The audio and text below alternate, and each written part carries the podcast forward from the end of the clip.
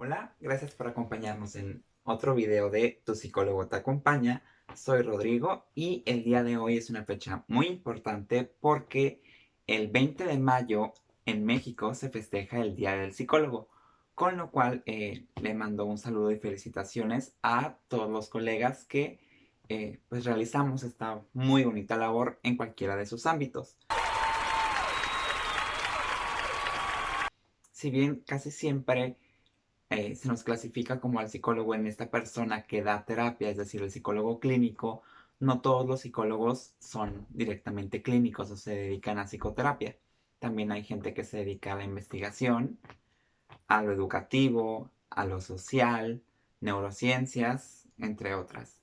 Entonces, pues, feliz día al psicólogo. Y en el video de hoy veremos dos conceptos que son muy importantes o se han dado mucho a relucir esta cuarentena, el cual es productividad y autoexigencia. Estos están directamente ligados porque la autoexigencia es esta presión eh, que cada uno realiza hacia uno mismo. Es decir, el presionarnos para hacer algo es una autoexigencia.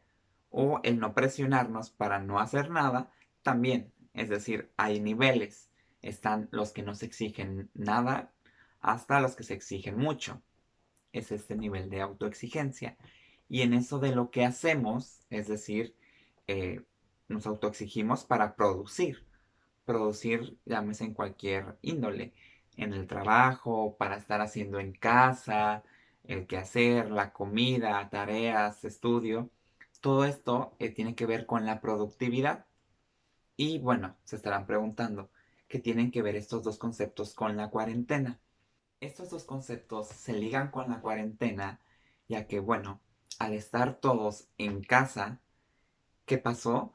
Empezaron a publicarse muchos métodos para poder actualizarnos, invertir en nosotros vía online, a través de cursos, programas artísticos, leer libros, ejercicio en casa y otras cosas.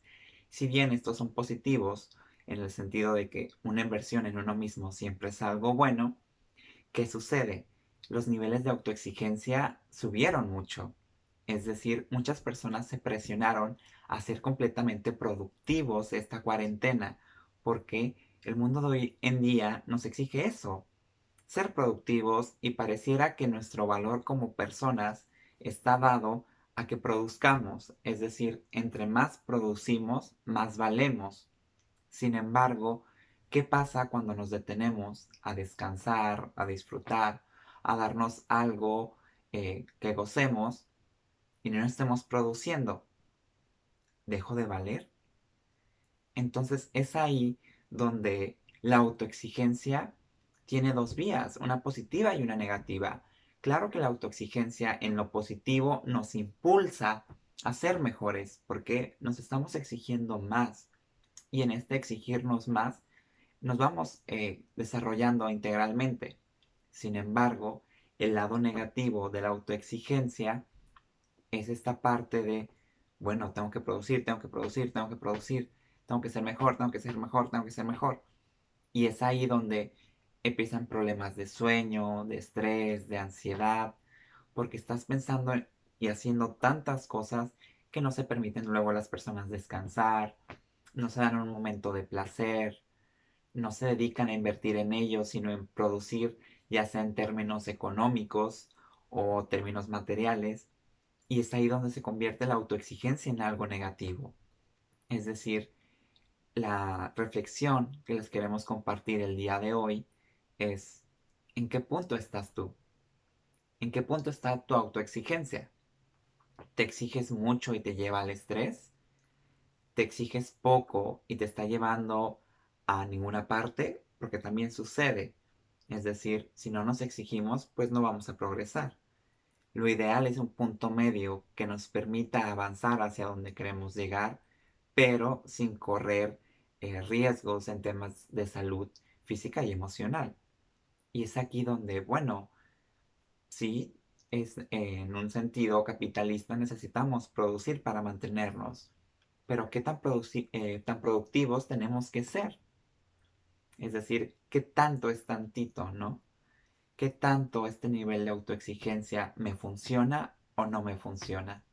Y es ahí donde en el video de hoy los invitamos a hacerse esta pregunta.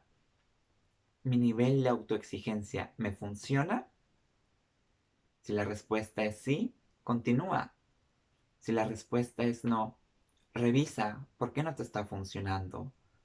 Es muy poca, es mucha, y la mejor forma de saber si es poca o mucha es cómo se siente mi cuerpo. ¿Está cansado por tanto trabajo? ¿O me siento ansioso y frustrado por no lograr nada? Y aquí es donde nos podemos empezar a hacer diferentes preguntas para llegar a la respuesta de cómo puedo trabajar esta autoexigencia para que sea positiva y no me afecte. Bueno, les dejamos esta reflexión el día de hoy.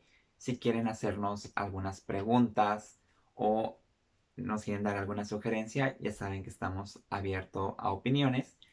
En ello, también, bueno, los seguimos invitando a suscribirse, darle like y compartir los videos si así lo desean y próximamente tendremos una colaboración con una colega en lo cual estaremos hablando de estas partes finales, entre comillas, de la cuarentena.